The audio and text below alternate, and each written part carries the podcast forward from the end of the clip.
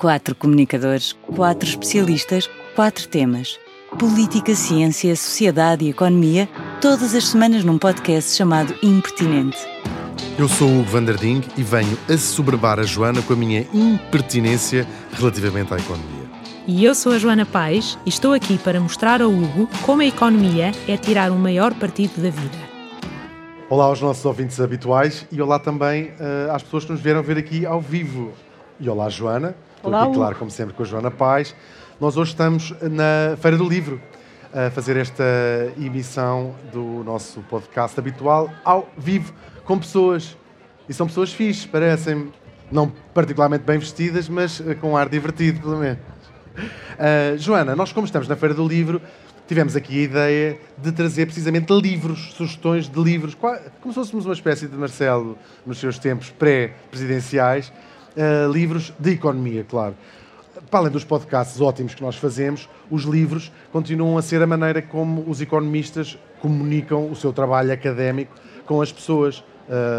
E temos vários graus de, de, hum, Ou seja, há uns livros que é assim para pessoas um bocadinho mais espertas e outros para umas pessoas, pronto, que os pais são irmãos ou têm assim alguma dificuldade em perceber as coisas. E fizeste uma seleção hum, que tem. Eh, mistura um bocadinho estas duas coisas, não é? Sim. Queres dizer primeiro olá, ainda não te deixei sequer dizer olá aos meninos. Queres dizer olá aos meninos lá para casa? Quero, quero, quero dizer olá aos meninos lá em casa e quero ser, sobretudo, dizer olá e cumprimentar os meus colegas e os meus É. amigos e, enfim, todas as pessoas que, me vieram, que nos vieram ouvir e ver ao vivo. Tens aqui uma claque vez. gigantesca. Podem gritar quando quiserem. Olha, hum, são uma, uma pilha de livros, fisicamente e literalmente uma pilha de livros, e uh, vamos ver um a um e vamos também fazendo a ponte com aquilo que já falámos em alguns dos episódios e vais explicar um bocadinho porque é que escolheste este livro ou este autor e vamos lá fazer começar esta viagem. O primeiro livro que hum, nós temos nesta lista é um, tem a ver com uh, um tema que abordámos no episódio 1 e 9, a teoria dos jogos, e é, garantimos, o único que não está uh, traduzido em português. Que livro é este? Chama-se Insights into Game Theory e é uh, dos doutores Gura e uh, Mashler. Quem são estas Exato. pessoas e que livro é este? Joana? o Michael Mashler era um professor da Universidade Hebraica de Jerusalém, um matemático, ah, que hum, trabalhou em teoria dos jogos. Na, naquela parte da teoria dos jogos que nós cobrimos no primeiro episódio, que é a teoria dos jogos não cooperativa, mas também num outro ramo da teoria dos jogos menos conhecido, é o parente pobre, que é a teoria dos jogos cooperativa. E o Michael Mashler ah, era ah, israelita, ahm, mas eu, curiosamente eu Não se notava nada, isso vais dizer, não se notava nada. Aos sábados fazia festas. Um, ele, ele, ele, eu conheci-o uh, porque, na verdade, houve um período da, da vida dele em, em que ele vinha regularmente à, à, à universidade onde eu fiz o doutoramento e, portanto, era um participante assíduo nos seminários de teoria de jogos, sempre muito uh, bem disposto, muito participante um, e muito generoso, porque tinha sempre tempo para falar com, com os alunos e com as pessoas mais novas. E, portanto, traz, é um livro que me traz muito boas memórias por Uau. isso.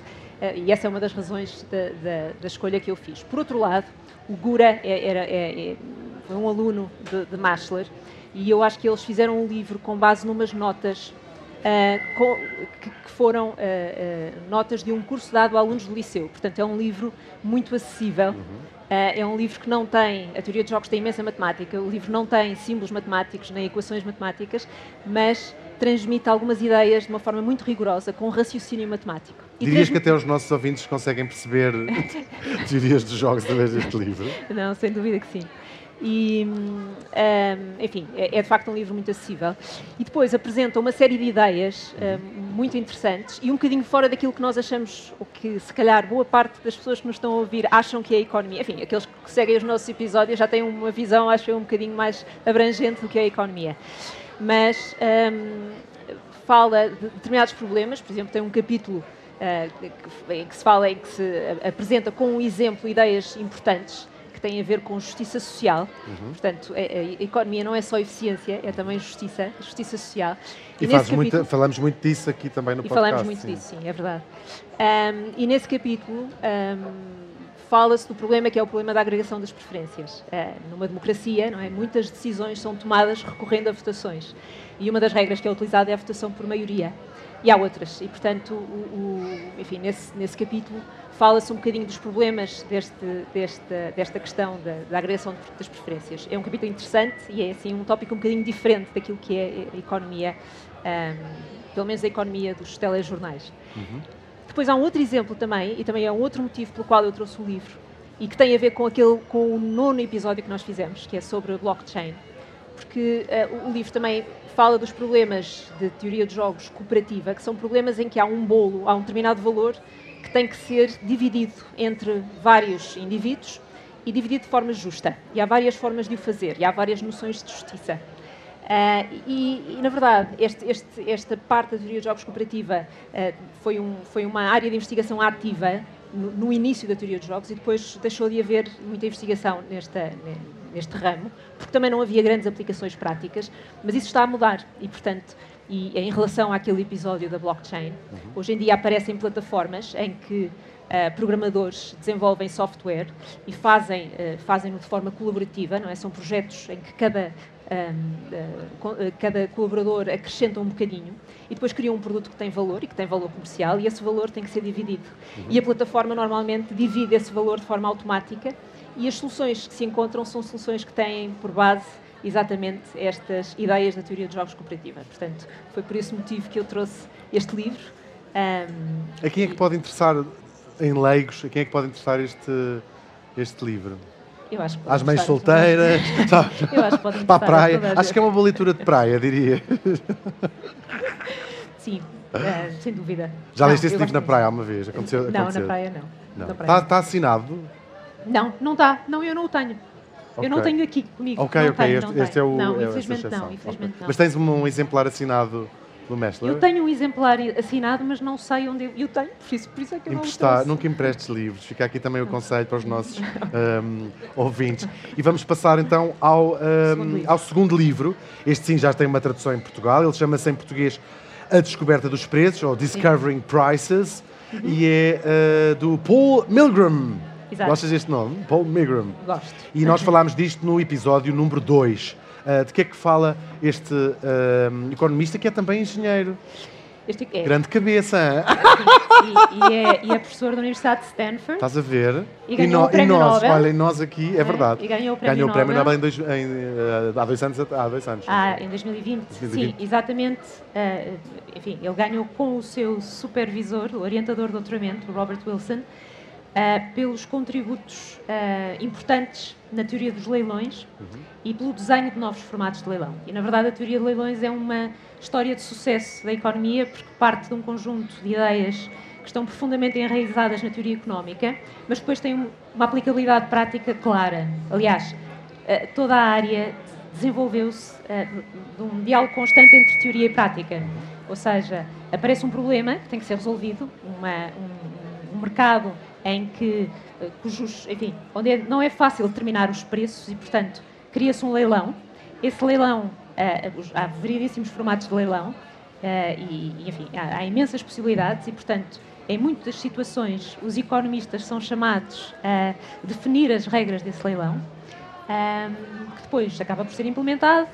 Um, a sua implementação levando outras questões, que levam ao desenvolvimento da teoria e assim sucessivamente, e portanto é um, uma área que, desenvolve, que, se desenvolve desta forma. Um, o Paul Milgram, em particular, uh, foi, foi, convidado pela Federal Communications Commission, uh, que é o regulador das comunicações norte-americano, para desenhar um leilão nos anos 90. Aquelas das licenças, digamos. Das licenças, das, das, sim, das faixas de espectro uhum, uhum. Um, um, radioelétrico, não é? Para, para as telecomunicações. E, e foi com grande sucesso. E, portanto, isso levou outros governos de outros países também a procurar economistas para desenhar uh, leilões. Uh, e, enfim, o seu trabalho uh, continuou. E este livro é sobre um leilão que ele desenhou, que ele ajudou a desenhar um, recentemente, em 2017. Aliás, ele teve no ISEG, creio que um ano depois, e, e, e, explicou justamente como é que foi esse processo. Também conheceste? Também conheci, também conheci. Nós, nós, nós organizamos com alguma regularidade conferências e, e e Quantos prémios Nobel é que já conheceste? Assim, a cabeça? vários, já vários vieram, vieram já, via- já vários vieram a, estas, a estas conferências. E, e acabou por explicar, este era um leilão muito mais complicado, porque hum, o, espectro radioelétrico é um recurso escasso. Ah, e ah, nos anos 40, anos 50, nos Estados Unidos, ele foi ah, distribuído por muitas emissoras de televisão. Ora, ao longo do tempo, hoje em dia, enfim, muito menos pessoas veem televisão e muito mais pessoas precisam de eh, u- utilizam o telemóvel, não é, para, para ter acesso à informação. E portanto houve necessi- necessidade de reafetar eh, o espectro dessas emissoras para as, as, as empresas de, de telecomunicações.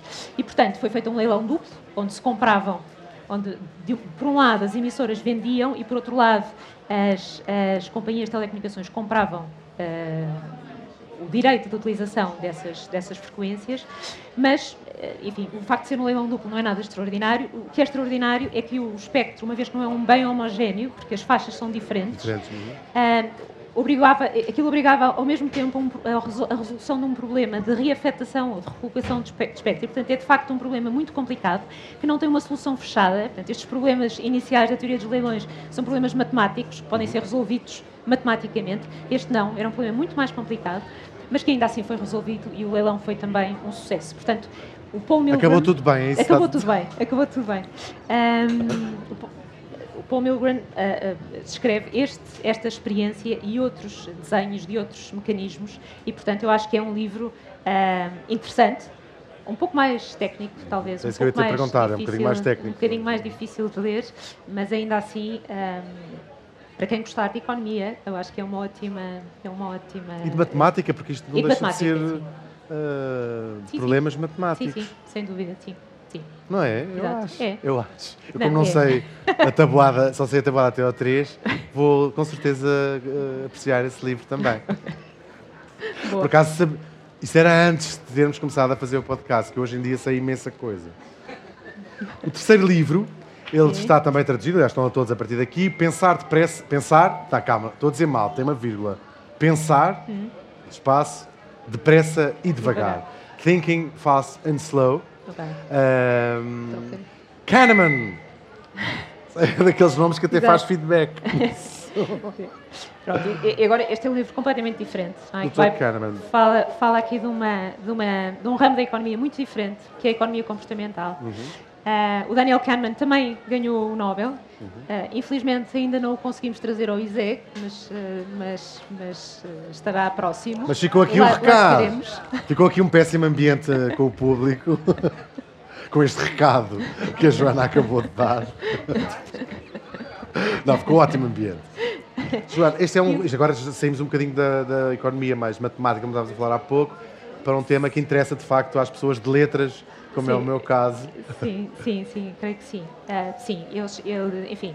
ahm,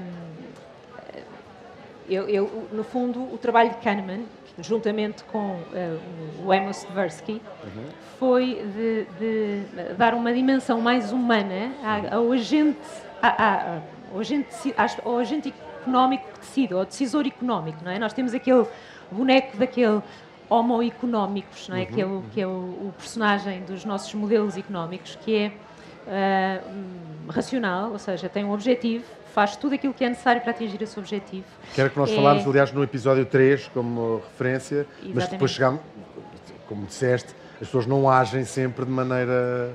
Eh, dessa forma, dessa não é? forma, não, não são, e depois, enfim, no, no seu, no seu extremo é também individualista e é eh, eh, frio e calculista, não é? E, e, e, e, na verdade nós não somos assim, ou não somos sempre assim, somos assim às vezes, mas eh, temos uma série de enviesamentos cognitivos, que são erros sistemáticos eh, de, de julgamento, que acabam por turpar um bocadinho ah, ou de raciocínio que acabam por turpar um bocadinho o julgamento que, que fazemos do, do mundo que nos rodeia. E ah, com Amos Tversky, Daniel Kahneman ah, explorou esses enviesamentos, fez uma série de experiências, sobretudo nos anos 60 e 70, e isolou uma série desses envie- enviesamentos cognitivos. Nomeadamente, e eu creio que falámos de vários, o efeito de ancoragem na altura, ah, sei lá, a falácia do planeamento, todos nós somos sempre super otimistas quando temos que fazer alguma coisa, achamos sempre que vamos demorar muito menos Muito tempo, menos não é? tempo, Um, e, portanto, isso é uma, é uma expressão E não aprendemos do otimismo. nunca. E não aprendemos Chegamos nunca. aos 90 anos a dizer, eu exatamente. consigo fazer isto numa Exatamente. hora. E, portanto, somos, somos muito otimistas, às vezes demasiado otimistas. O otimismo pode ser uma coisa boa, não é? Porque as, as pessoas otimistas são, regra geral, mais resilientes e, e- e, enfim, até mais saudáveis, creio eu. Acho que, que é- que é verdade. E, são também, um- e o, otimismo, o otimismo ajuda a combater um outro enviesamento, que é a aversão à perda. Nós, temos, nós não gostamos de perder. Tememos mais uma perda do que eh, ficamos satisfeitos com um ganho de, de valor equivalente. Ahm, mas, eh, enfim, portanto, há aqui uma série de enviesamentos. E tem aqueles exemplos nesse livro daquelas histórias que tu nos costumas contar, aquelas thought experiments Sim, que nós falamos para é ilustrar um, isso um tudo. relato de, de- de- de uma série de experiências. O título, é? Pensar depressa e devagar, esta é a edição inglesa, mas pensar depressa e devagar tem a ver com uma distinção que Kahneman faz do, da, da- de duas formas de pensar. eh, eh, e, eh, que ele chama dois sistemas, sistema 1 e sistema 2. E, portanto, nós, Kahneman diz que nós temos uma forma de pensar que é eh, automática, impulsiva, é a nossa intuição, no fundo, não é? Não é, não é deliberada, é, é- é maioritariamente inconsciente, isso é o nosso sistema 1. E, eu- e- nós usamos muitas vezes o sistema 1, se calhar muito mais do que o sistema 2, portanto, boa parte das nossas decisões são tomadas usando o sistema 1. Sobretudo aquelas decisões rápidas, eu lembro de termos falado disso, não? Exatamente. que elas têm que ser tomadas sem, sem grande reflexão, não é? Exatamente. E hum, há depois o outro, o outro sistema, não é? Que é o pensar devagar, que é o sistema 2, que é, que é eh, deliberado, que é lento, que é eh, lógico eh, e, e- e- consciente, é? E, e- pronto, e portanto, como utilizamos muitas vezes o sistema 1, fazemos ali uma série de, usamos atalhos mentais, que são as chamadas heurísticas, acabamos por eh, incorrer em alguns erros ou em alguns enviesamentos, temos, sofremos destes enviesamentos cognitivos. Depois Ah, tem às vezes resultados catastróficos. tem, enfim, para nós e é, para é uma. é? eh, enfim, eh, eh, esta, esta forma. enfim, isto foi, nós evoluímos assim, não é? Nós, nós, ahm, e e ajudam-nos. Nós, com a quantidade de decisões que nós temos que tomar, são. são, Tu, são, tu disseste na altura, agora não me lembro, mas eram, Eram milhares imensos. e Também- milhares também, e milhares já não de me lembro decisões durante número, o mas dia. são imensas, 24 horas. sim. Ah, mas por outro lado, há situações que, sobretudo situações limite, no sentido em que situações em que nós não temos experiência, em que temos pouca informação, ah, situações que envolvem, ah, por exemplo, situações em contexto de incerteza, em que estes enviesamentos de facto podem ter ah, consequências menos boas.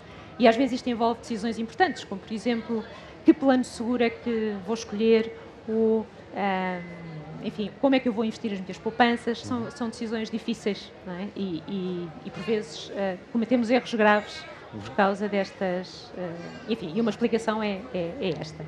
Portanto, este é um outro livro que eu acho, este sim, uma leitura que eu De acho praia, que é de praia, praia. e para toda a gente. Mas pode e aprende-se imenso, mesmo, mesmo ótimo. para quem não quer saber nada de economia, eu acho que se aprende imenso. Aprende-se imenso a tomar decisões melhores. Maravilha, muito bem. O ah, livro seguinte ahm, Nudge. é o Nudge, sim, Sim. que é um. Talvez ah, nós falámos disto no episódio número 4. ahm, e também é um outro livro que dá para ler na praia. que Tem Também. é bem, uma Também, história bem também, interessante que também. nós, que nós falámos já, já Também. aqui. Fala-me desse livro, destes autores, para, para começar. O, o- Richard Taylor Uhum. e, e o Cass uh, Sunstein, eles trabalham também na, na- na economia comportamental e, portanto, este, livro vem, este livro vem no no- na linha do, do livro de Uhum. Um, mas fala de nudges, ou dos pequenos empurrões, não é? já que uh, os, uh, as pessoas não são inteiramente racionais, Uhum. acontece que há determinadas características do contexto em que tomam decisões e que fazem escolhas que podem influenciar o resultado, eh, as suas escolhas, não é? Eh, de forma previsível. Ahm, e, estes são os tais nudges. E, são, e estas, estas portanto, características da arquitetura da escolha que influenciam o resultado dessas escolhas de forma previsível, sem que haja aqui intervenções dramáticas do género restringir, fazer proibições, restringir as escolhas que estão à disposição do decisor ou alterar de forma significativa os incentivos. Porque- Nós na altura falámos de coisas tão simples como mudar, eh, tínhamos essa, essa, o que é que é obrigatório numa, numa escolha num site, por exemplo. Ahm, Exato. Há, há imensos. Ou a ordem a que aparece num, numa, num, num menu, menu, de escolha menu, a ordem porque aparece uma sim, coisa. o menu de um restaurante, não é? A maneira como ele está uhum. uh, escrito uh, pode ter influência na, na, maneira como as pessoas escolhem os uhum. pratos. Um, e, e, portanto, o, o, livro fala de uma série de, de nudges uhum. uh, que, enfim, aos quais o homo económicos, não é, da teoria económica neoclássica seria imune, porque o homo económicos só faz decisões, é, é racional, não é? Ele, ele é, é, influenciado por incentivos, os incentivos enfim, formais e sociais, mas, mas não por estes pequenos empurrões. Um, e, e, portanto, o, o, livro explica aqui uma série de nudges, ou descreve uma série de uh, uh, elementos da arquitetura da escolha. Fala, por exemplo, em defaults, que eu acho que. Uh, sim, nós falamos nós, disso. Nós falamos, dos seguros, na América tem. Sim, sim exatamente, ou até, enfim, aquele caso muito, muito conhecido. que é o, o das doação, a doação de, de, órgãos, de, de órgãos, não é? Há países em que, por defeito, a pessoa é um dador, e há países em que a pessoa, por defeito, não é um dador. E para se tornar um dador tem que expressar essa vontade. E as diferenças na, nas, na, na, no número de dadores e nas taxas de doação é brutal. brutal. Entre, Nós falámos aqui do exemplo alemão versus uh, austríaco e era é uma diferença enorme. Era gigantesco, é 90 enorme. para 10 e, e vice-versa. É? Exato. Sim, 90 para, tem que ser 90 para 10, tem que ser vice-versa, porque só sobravam 10% de um lado e 90% do outro. Portanto, Exatamente. tem que ser completamente Percebeste o que eu estou a dizer? Muito bem. Uma Sim. pergunta: foi esse livro que lançou esta, esta teoria dos nudges? Uh, é este. a Bíblia do, é, dos nudges? É, é, é, Quer dizer, este não é exatamente este, porque este é o Nudge, uh, The Final Edition. Isto já é uma edição ah, mais é recente. É o Novo Testamento. É... Já, é o Novo Testamento. da Bíblia do Nudge, esse seria Sim. o Novo Testamento. Exato. Exatamente. Mas enfim, na sequência da primeira edição, e uh, houve de facto uh, grandes alterações e criaram-se unidades de nudges, não é? Uhum. Criaram-se uma série de instituições que fazem estes nudges, uh, inicialmente, sobretudo ligadas a governos, nomeadamente ao, ao governo inglês, a Behavioral Insights Unit, mas apareceram também em outros países e hoje em dia há imensas consultoras uhum. que, que, que se dedicam aos nudges. Porque isso depois tem, ou seja, isso é muito interessante para, eh, em termos de marketing, por exemplo, não é? Saber sim, sim. o que é que pode. Estavas a falar Mas da parte os, mais os governamental. São, são, são génios dos nudges, isso. Pois são. são. E essa, essa, parte. Então, o livro também trata dessa, dessa parte mais uh, marketing? Ou, uh, Não, menos. Mais, mais economia. Isso é fascinante. Vão com exemplos desde a perfume a cheirar a pão acabado de fazer nos supermercados. Aliás, tudo eu acho que é um, é um exemplo que está num livro. Portanto, tudo isso é um. Tudo, tudo isso é um são nudges. Boa leitura de praia também. Boa leitura de praia, sim. Muito bem. Vamos passar para o livro uh, a seguir, que se chama Como Funcionam os Mercados, em inglês Who Gets What and Why. Isto é, há uma edição uh, não sim, portuguesa, mas é uma edição brasileira, em português, sim. naturalmente. Um, Alvin Roth, um tipo que também ganhou um Nobel. Sim, é uma, escolha, se... é uma escolha. É uma escolha. Sim, Foi uma é escolha só, só, no, só nobres para cima. Um, e é um livro de um assunto que nós tratámos aqui nos episódios 2 e 5. Uh, 5, exato. O que é que ele nos conta desta vez? Ele fala. Ele é amoroso, enfim, também... para começar. é, uh, não, é, é, é, é, muito também. Enfim, é um excelente, excelente investigador e excelente economista uhum. e tem aqui contribuições numa área também um bocadinho uh, desconhecida da economia. E também foi, esse foi um dos motivos pelos quais eu trouxe o livro porque, ao contrário, e agora vamos deixar a economia comportamental, uhum. embora ele também trabalhe em economia comportamental e utilize experiências como metodologia, mas deixando agora Porque um essa dá menos dinheiro, portanto ele também tem que trabalhar na, na, na, na comportamental Sim. para compor o orçamento. a Joana nunca se compromete quando eu digo quando eu digo disparate, a Joana fica séria, sim. porque como já me lembrou muito bem uma vez, estou aqui no meu papel de especialista, portanto não posso fazer Exato. essas palhaçadas. Ficam só ao meu cargo. Desculpa, interrompi. Falávamos de Alvin Roth. Sim, e então... Um, ele, ele, trata, portanto, voltando ali ao, ao Paul Milgram uhum. e, ao, e, ao, livro A Descoberta dos Preços, é? aí, aí eh, eu, eu, falámos de, de leilões e, e, de mecanismos de mercado, é? em que há preços e o preço desempenha um papel importantíssimo. É? Se, eu, se, eu, quiser um, ehm, comprar um livro, é? o livro do Alvin Roth, e se eu tiver dinheiro para isso, uh, eu compro o livro. É? Uhum. E, na verdade, é-me um bocadinho indiferente talvez não seja completamente indiferente, mas é, enfim, não, não me importo muito de, quem, com quem produziu o livro.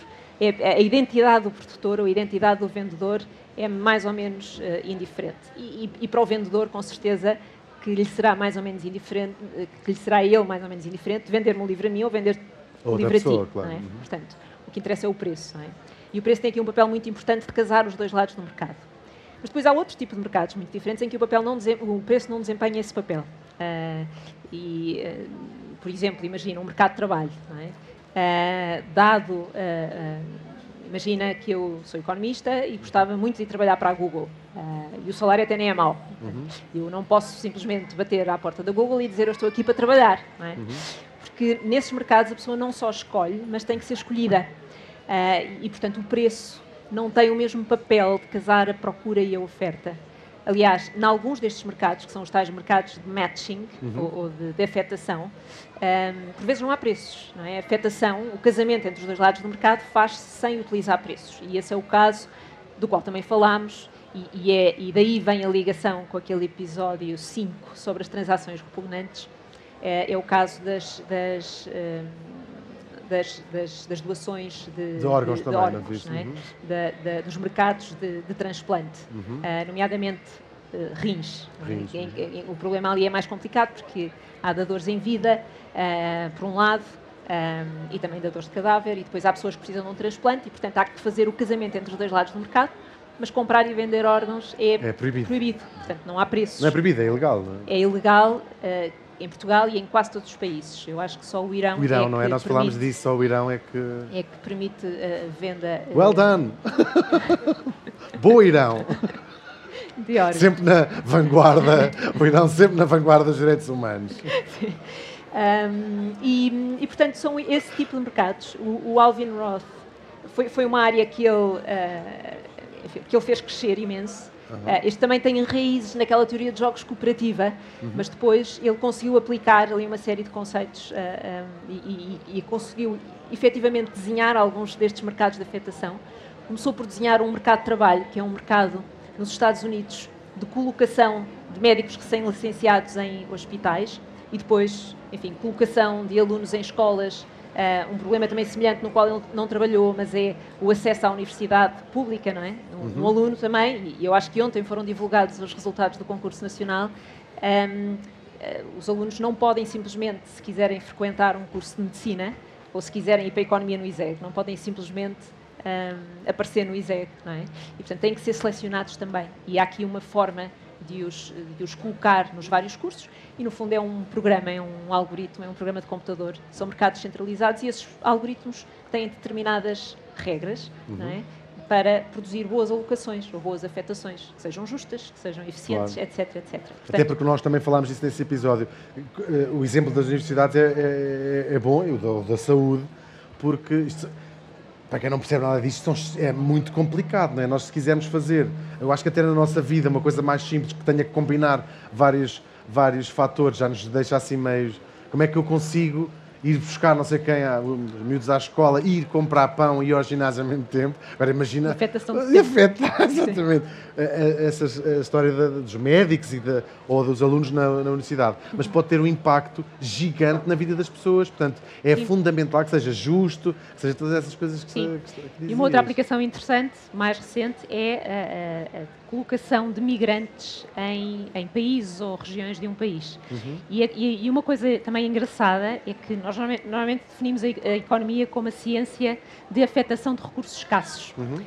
Neste caso, nestes mercados, a, a, ciência é exatamente isto, não é? Os, os, lugares nas universidades são um recurso escasso, não é? Uhum. O espaço para uh, receber os migrantes também é um recurso escasso, mas estes mecanismos, quando são bem desenhados, diminuem a escassez dos recursos porque haverá eventualmente, no caso dos rins, não é? aparecem mais dadores uh, em vida dispostos a dar os seus claro. rins. Ou há mais países que abrem mais uh, vagas não é? para acolher refugiados ou migrantes, porque a afetação é feita com determinadas propriedades e com um determinado racional e, portanto, aqui a economia também aparece como a ciência de tornar os recursos menos escassos. Maravilha. Outra Eu dava-te um rim, mas só se estivesses péssima mesmo. se fosse aquela coisa, ah, não, te- sim, estou a precisar, talvez não. E se fôssemos compatíveis? Eu acho Sim. que é um problema. Mas se tivesse mesmo tipo a dizer, olha, mais uma hora e chama-se. Vai, sim, também, pronto, pode ficar o rim. Ahm, vamos passar a outro, a outro ahm, livro que se chama Economia dos Pobres, Sim. Poor Economics, ahm, que também tem dois autores, que também já levaram para casa a estatueta, da- a estatueta dourada em 2019. Já. São ambos, receberam ah, o Nobel. Sim, exatamente. Com um terceiro ah, colaborador Não também estar trabalha. aqui, não pôde estar aqui hoje. não pôde estar infelizmente, mas deixou-nos esta mensagem que nós vamos ouvir. Não, estou a brincar. Eles não, é não escreveram os três Kramer. esse livro, é isso? Não, não. Será Escreveram. que se zangaram depois do Nobel? Ou isso já Não. tinha sido antes do Nobel? Creio que não. Não, não. Eh, Na, na verdade, a, a Esther Duflo e, e o Abhijit Banerjee são um casal. E, portanto, e escreveram vários livros Ah, juntos. não me digas mais nada, já estou a perceber tudo. E então, e- mas há um terceiro, um terceiro autor em muitos dos seus trabalhos, que é o Michael Kramer, que trabalhou também na, eh, que trabalha nesta área. E, e, enfim, são os, os três. eh, E essa senhora é, não foi a é primeira, ah, É, a primeira mulher Não, é mais nova. A não mais é? nova a ganhar o prémio Já, já de- tinha havido um, um Nobel em Ciências Económicas na, eh, atribuído a Elinor Ross. Exatamente, não é? exatamente. Então foi a segunda, mas, mas é muito mais nova. Aliás, é muito mais nova que tu e que eu. Sim. Há duas mulheres, nós já falámos disso apenas com o Nobel e nenhuma ainda em nome sozinha, não foi? Nós falámos disso Ah, na, Sim. num dos episódios. Boa ideia, boa! Parece que estamos no Irão. Não, enfim, é uma. Lá chegaremos, lá chegaremos. Sim, sim, sim. Com... enfim, basta ter um bocadinho de paciência. Ah, então, Economia dos Pobres. Que fala Eh, esse livro. fala, relata uma série de, de resultados de uma série de experiências de campo que os autores fazem em, em países ah, em, em vias de desenvolvimento, em países pobres. não é? Ah, e, e, na verdade, é uma perspectiva um bocadinho diferente daquilo que era a economia do desenvolvimento há umas décadas atrás, porque na economia do desenvolvimento aquilo que se tentava fazer era responder a grandes questões. Não é? Porque é que os países são pobres, porque é que uns países crescem e outros não crescem, em que medida é que a ajuda externa ah, é de facto uma ajuda ou é eficaz. Ah, uma série de questões grandes, mas questões grandes que não, que não encontravam grandes respostas. E, e- e, nesse sentido, ah, o livro é aqui uma mensagem de esperança, porque na visão dos autores, que é uma visão mais ah, humilde, Ahm, nós não temos que responder a estas grandes questões e estes grandes problemas podem ser. As coisas resolvem-se sozinhas. Esse é o Não, livro mais não. místico. se não fizeres Não, nada, os não. problemas acabam por se resolver, não, é isso? Mas podem ser divididos em pequenos problemas que, uma vez identificados e compreendidos, podem ser resolvidos um a um. E, portanto, eles descrevem uma série de experiências e uma série de intervenções que fizeram, ah, experiências de campo, ah, em vários domínios: ah, saúde, ah, educação, enfim, utilização de fertilizantes. Aliás, em- em- demos exemplos disso no, deste exemplos disso no episódio número 6. no episódio número Não foi? 6, Uhum. exatamente. E, hum, e- e, enfim, e, e, portanto, com, em alguns casos com sucesso, noutros casos com menos sucesso, e é para isso que servem estas experiências de campo, que são os chamados testes de controle aleatório, à semelhança daquilo que se faz com uma vacina ou com Uhum. os medicamentos. é? Ah, Selecionam-se aleatoriamente ah, indivíduos que vão, vão integrar grupos diferentes. Há um grupo de controle, não é? E, e, portanto, como esta seleção é aleatória, qualquer diferença entre os, entre os. Portanto, há um grupo de controle e há grupo, um grupo de tratamento, ou eventualmente poderá haver vários tratamentos, ou várias intervenções. Qualquer diferença eh, entre grupos eh, é atribuída à intervenção que foi feita, porque eh, a seleção é aleatória. Pronto, portanto, isto, isto são os tais testes de controle aleatório que também se fazem em economia. eh, e, e, portanto. Ou eh, seja, aquilo que era o modelo na, na- na medicina, por exemplo, ou para, experimentar uma, uma droga nova, um, um remédio novo, aplicado à, à economia. Economia, sim. Por Exatamente. exemplo, no apoio ao desenvolvimento, de- nós falámos do exemplo de atribuição de, de- de- dinheiro, eh, fazer essa com, Sim, com enfim. controle para ver se, ou seja, se, se esses recursos estão a ser eh, bem utilizados ou não. Ou se vale a pena continuar com aquele programa ou encerrar e começar outro. Sim. Sim? Exato. Sim. Está tudo, estou a dizer tudo bem? Acho que sim. Podemos passar para o próximo livro? Podemos. Bem. Estamos sem tempo. O próximo ah, livro chama-se ah, Economia Donut. Donut Economics: Seven Ways to Think Like a 21st Century Economist. Sim. É em uma... português o título é mais pequeno. A economia. Chama-se só Economia Donut. E é mais um livro de praia. O, o nome, pelo nome, podia chamar Economia Bola, Bola de Berlim. Berlim. Estás a ver? Uh, não, sim, é uma, é uma é, é leitura fácil uhum. e, e, é, e é mais uma perspectiva diferente.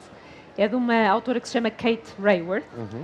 que estudou economia, mas estudou economia com o objetivo de um dia vir a trabalhar para uma associação como a Greenpeace ou a, ou a Oxfam. A, a, sua preocupação era as alterações climáticas e problemas de desigualdade e, e, e, portanto, esse era o seu objetivo. E quando estudou economia, ficou muito desiludida com os programas uh, da, da, das disciplinas que ela frequentava, porque achava e percebeu que a economia que se ensina, ou que se ensinava quando, quando ela estudou, não era, uh, não, não dava as ferramentas necessárias para lidar com os problemas do século XXI, uhum. nomeadamente as alterações climáticas e o problema da desigualdade.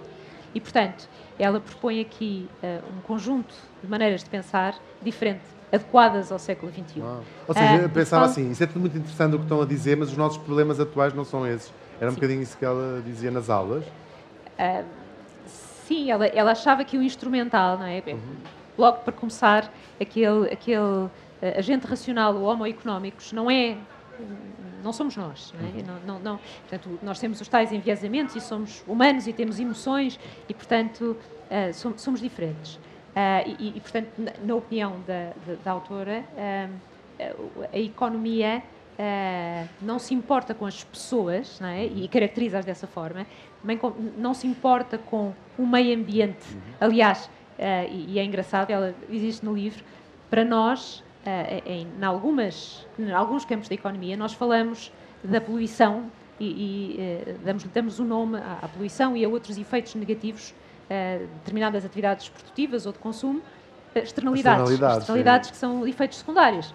E, de acordo com a Kate Raworth, esses efeitos deviam estar no centro da, da análise económica e não deviam ser considerados externalidades. Okay? E é daí que vem esse nome desse, o título desse livro? Esse... O título, enfim, as sete formas de pensar como economista, essa, uma das formas, enfim, uh, há aqui várias ideias relacionadas com as tais novas formas de pensar.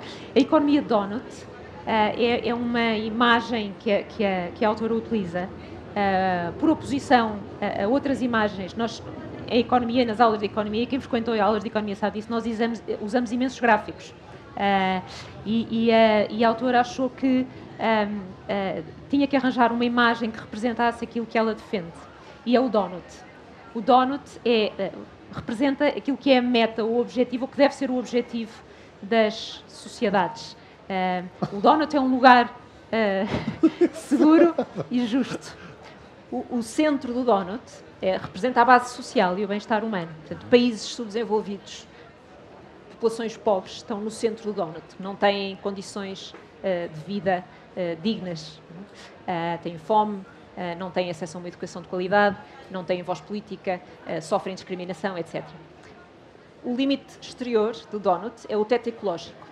Muitos países ricos estão fora desse teto ecológico, estão a fazer demasiada pressão sobre os recursos naturais. E, portanto, o espaço que é justo e que é seguro é exatamente o donut. O donut e, e, o ideal seria trazermos todos Toda os países, é? todas as cidades, todos os países para dentro do donut. E esse é o conceito, é um conceito de equilíbrio por oposição àquilo que, enfim, nós quando medimos progresso, uma das medidas que, que os economistas utilizam para uh, monitorizar progresso é a evolução do PIB. É? E nós queremos sempre que o PIB cresça, o PIB, PIB Produto Interno Bruto. É? Queremos sempre que o PIB cresça e, portanto, aquela curva uh, ascendente uh, que nós representamos muitas vezes nas aulas de introdução à economia, um, é, é uma, uma, imagem de progresso. Uhum. Um, para Kate Rayworth, a imagem de progresso não é, não é uma curva uh, crescente, porque inevitavelmente vai esbarrar com o limite, que é o limite do nosso planeta. É uma imagem diferente que é a imagem do donut. Estamos todos fora do donut nessa para ela? Ou ainda, Eh, algumas pessoas já estão dentro do dono. Não, começa a ver, curiosamente, enfim, este livro, eh, deixa-me só dizer-te, eu, eu gostei imenso de, o- de o ler, mas tem que ser acompanhado pelo livro seguinte. Portanto, eu não posso deixar de falar do Então livro vamos, seguinte. vamos falando dos dois ao mesmo tempo. Porque sim. isto reúne aqui uma série de ideias Uhum. eh, da, da hetero- heterodoxia moderna, percebes? Uhum, E, e são ideias um bocadinho ahm, diferentes. Enfim, faz aqui uma série de, de chamadas de atenção que são muito Que ainda por importantes. cima o livro que vem a seguir é o, teu, é o favorito desta lista toda. ou É. isto era... É, é, é, pode- exatamente. E, portanto, eh, Vou dizer qual é assim. É Dana Maria Magalhães e Isabela Alçada. Estou a brincar. Chama-se Economia do Bem Comum. Sim. Economics for the Common Good. Ahm, Fala-nos deste autor. Este não, não, infelizmente este senhor ainda não foi galardoado com um Nobel. Foi, Foi? foi. Não Eu, se tinha aqui essa informação. Ah, em nas notas. 2014! Puseste no fim.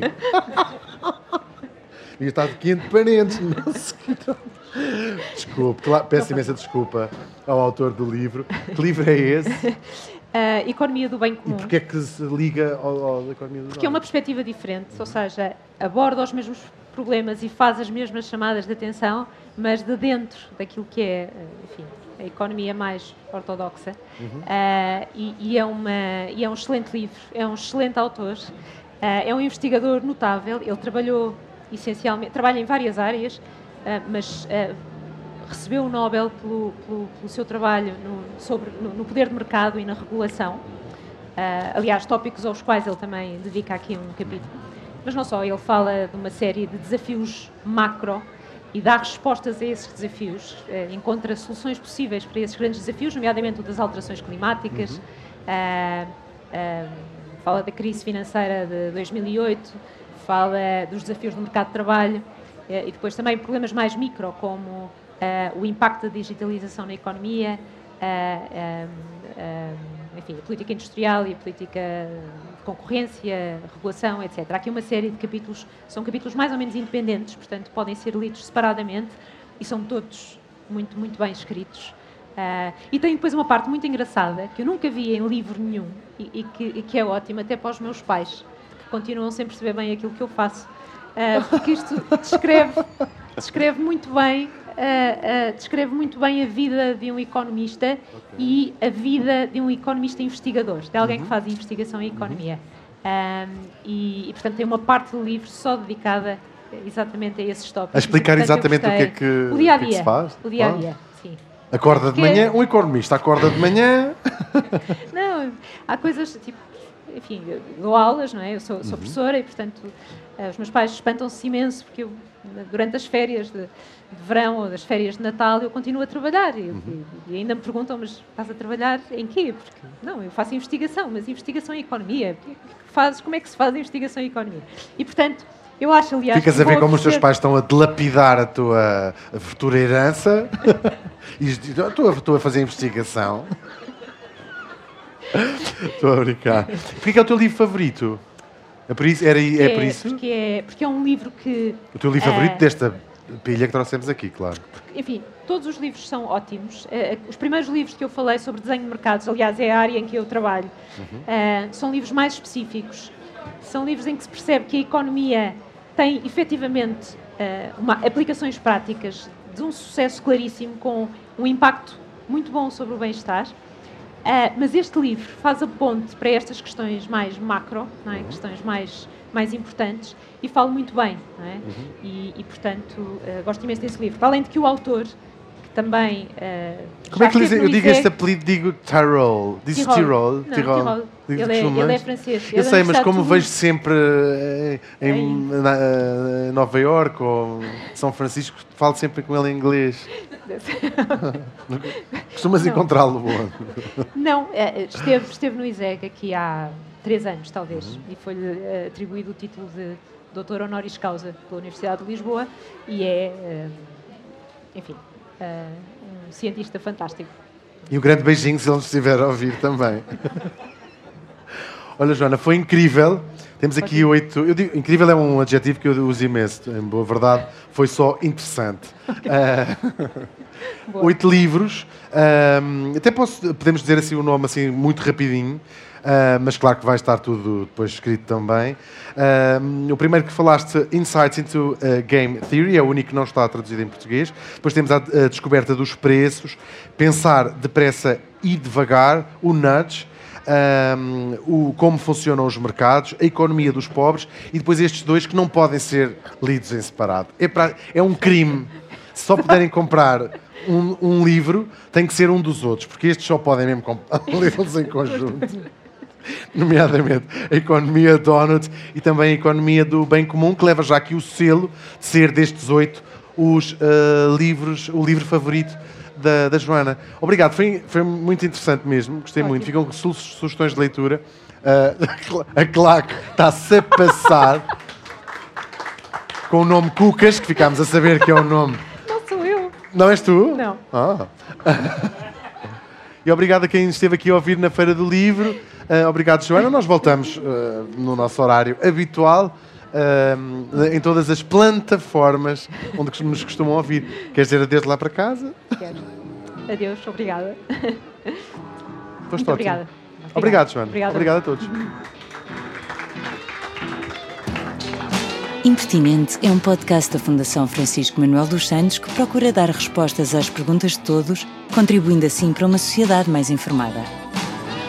Não perca na próxima sexta-feira um novo Impertinente. Impertinente. Quando há factos, há argumentos.